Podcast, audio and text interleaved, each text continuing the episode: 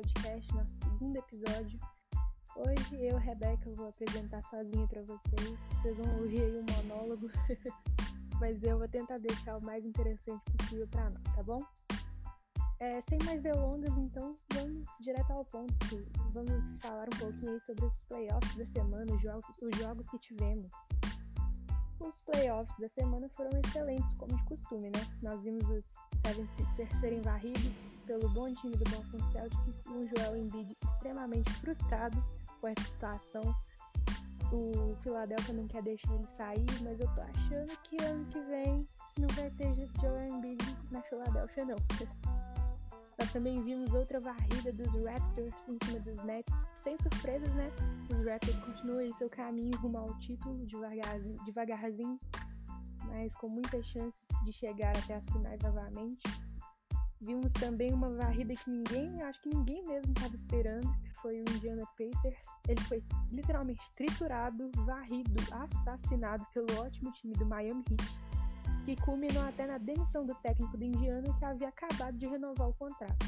O, o técnico do Indiana, ele chegou nos playoffs nas últimas, acho que três temporadas, se não me engano, não passou da terceira fase.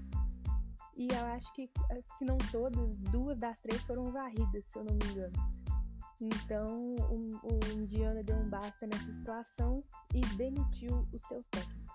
Vimos também outro jogo, outra série, o Oklahoma City Thunder empatou a série com o Houston Rockets, fazendo dois ótimos jogos com CP3 chamando a responsabilidade. Temos uma série, meus amigos. Para quem dizia que o Rocketão ia varrer aí o OKC, estávamos completamente errados. Estávamos não, né? Quem achou estava completamente errado, porque eu sempre achei que o OKC ia dar um, um belo de trabalho para o Houston Rockets, ainda mais sem o Westbrook, que ainda não retornou da sua lesão mas aparentemente ele voltará aí pro jogo 5. E aí a gente vai ver que, que rumo essa série vai tomar. Os Bucks seguindo em vantagem contra o Orlando Magic, assim como o Los Angeles Lakers, também abriu dois jogos de vantagem contra o Portland Trail Blazers, com partidas excepcionais de LeBron James e Anthony Davis. Isso aí a gente não precisa nem comentar, né? Porque o LeBron ligou o modo playoff dele. Anthony Davis também está inspiradíssimo nesses playoffs e eles estão fazendo um excelentíssimo trabalho aí no levando o Los Angeles Lakers até o final dessa série, que tudo indica que será quatro ainda mais com a lesão do Damian Lillard.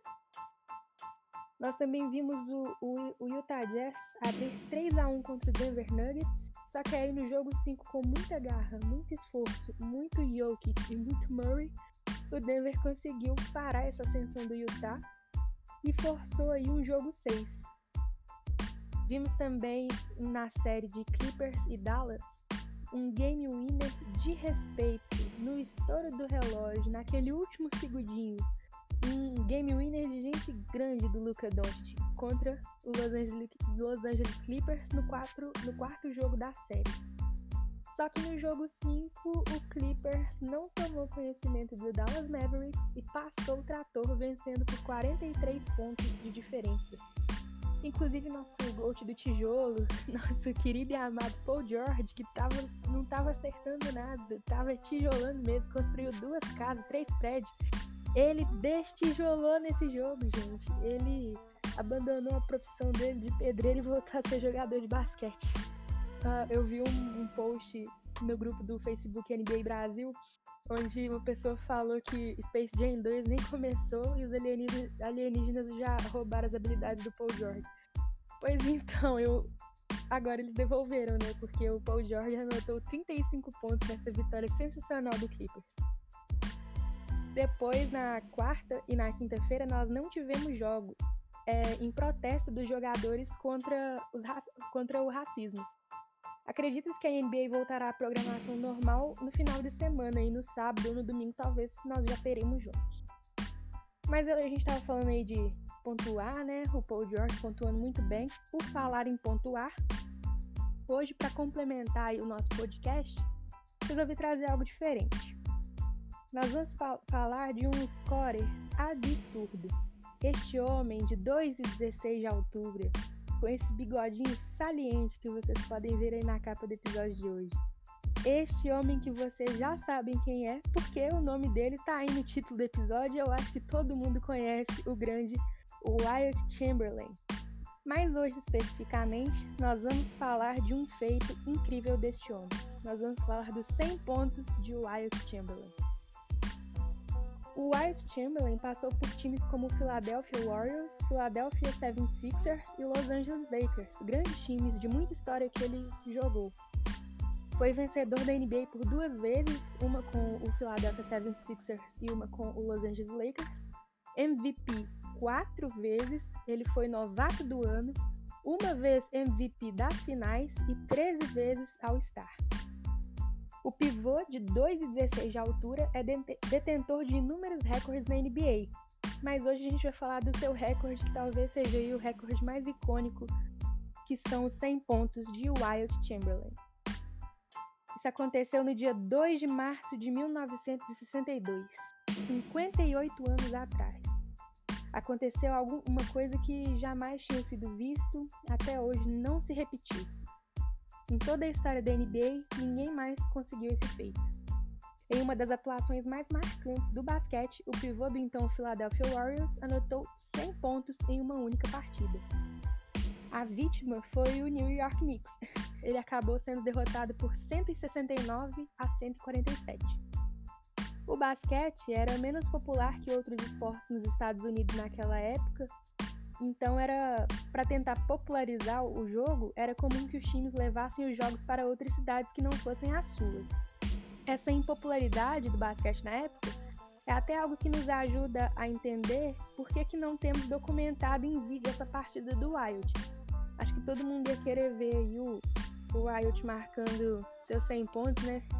Mas infelizmente nós não temos nenhum vídeo dessa época, dessa partida.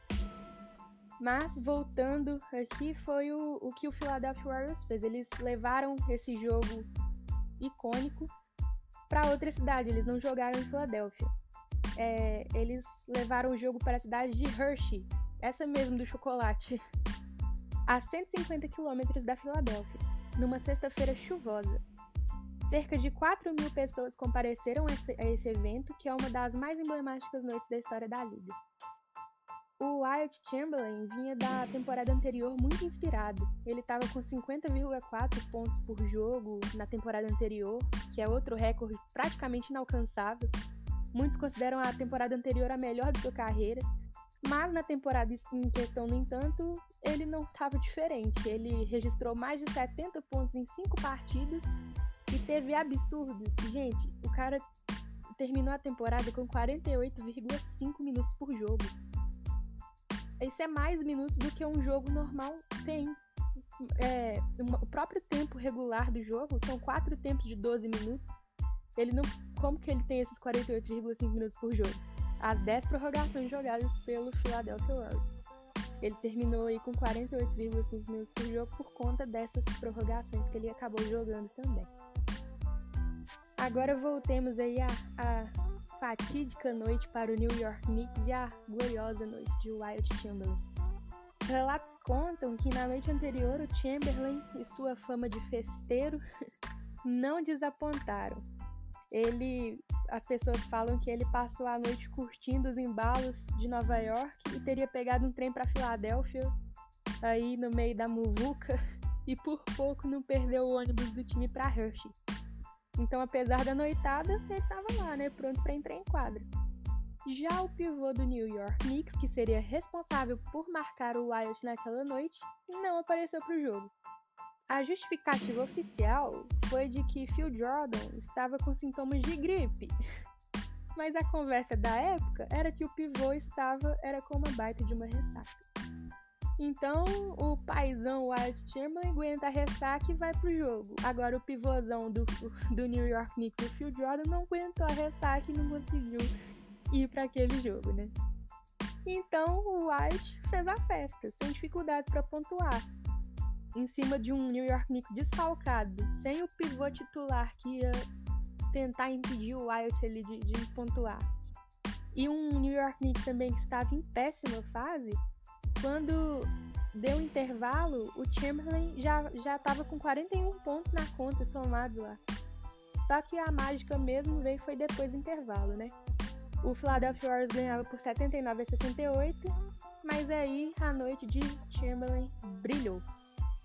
O Ed Donovan, treinador do Knicks na época, tentou adotar a estratégia de parar o Wild Chamberlain depois aí do intervalo que ele já estava com sangue nos olhos.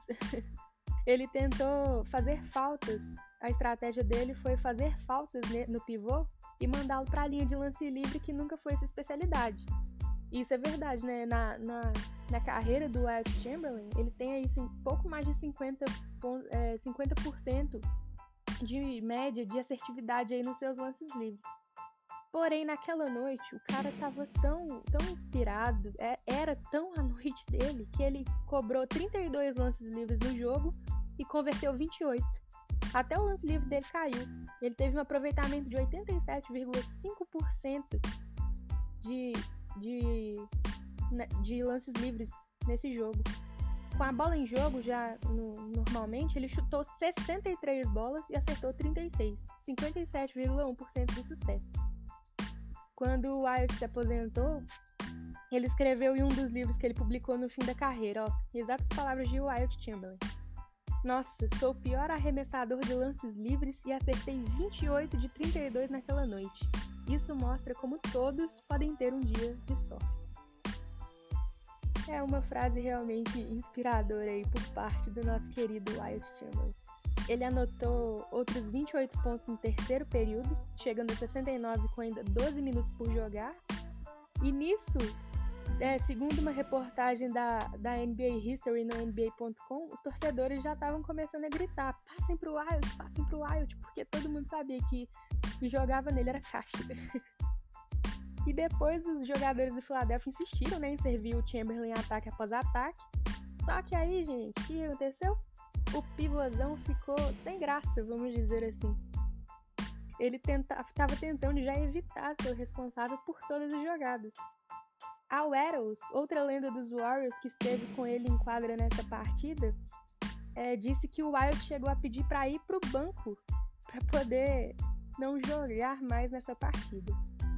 O, palavras do Eros para a ESPN americana em 2016 foram as seguintes: olha, a coisa mais marcante foi que ele tentou sair antes de chegar aos 100 pontos. O técnico não escutou, ninguém quis escutá-lo. Nós dizíamos, vamos te passar a bola. Ele dizia que não precisava. Quando chegou aos 100, provavelmente era o menos empolgado na festa que todos fizeram. Vamos absorver essa informação. Você, meu amigo, você, minha amiga, minha ouvinte aí, tá lá no rachão, marca 100 pontos. Cara, você ia ser igual ao Wyatt Chamberlain, ficar envergonhado ou ficar menos empolgado do que todo mundo? Óbvio que não. O Wyatt ficou, eu acho que a ficha dele não caiu de que ele tava marcando aquela quantidade de pontos em cima do, do, do Knicks. Então ele, ele meio que ficou sem graça, meio que ficou envergonhado. Mas essa, essa é uma atitude muito bacana dele, porque ele tentou até sair do jogo. É, eu gostei de saber sobre isso quando eu tava pesquisando, porque me deu uma outra visão do, do Wild Chamberlain também, né? Mas continuando, o ginásio aí, a essa altura, estava ensandecido na reta final da partida. E aí o Wild, que tinha ido um pouquinho pro banco, retornou nos três minutos finais Faltando 2 minutos e 12 segundos, ele lançou o corpo para trás e com a bola certeira chegou aos 96 pontos. Faltando 1 minuto e 19 segundos, ele deu uma enterrada furiosa, que era um lance raro para o Wild, e a marca dele pulou para 98. E aos 46 segundos, ao se livrar de 5 marcadores, 5 marcadores, ele se livrou do time do Knicks todinho. Ele saltou alto, soltou a bola e chegou ao feito centenário para delírio de todos os presentes no ginásio. E ele ainda teve, agora presta atenção nisso aqui, nos segundos finais ele ainda chegou a ter a oportunidade de anotar outros dois pontos, mas preferiu manter o número redondo. Então o placar de 169 a 147 para os Warriors foi apenas um detalhe nas repercussões do jogo. A gente viu aí que tem muita coisa por trás. E quando o jogo terminou, né, torcedores invadiram a quadra, enquanto o Wild anestesiado foi pro vestiário. E aí, diante de ávidos jornalistas, alguns fotógrafos, o Relações Públicas do, do Philadelphia Warriors, eu ia falar Golden State Warriors, porque eu já tô acostumada a associar o Warriors a Golden State, mas ainda era Philadelphia Warriors.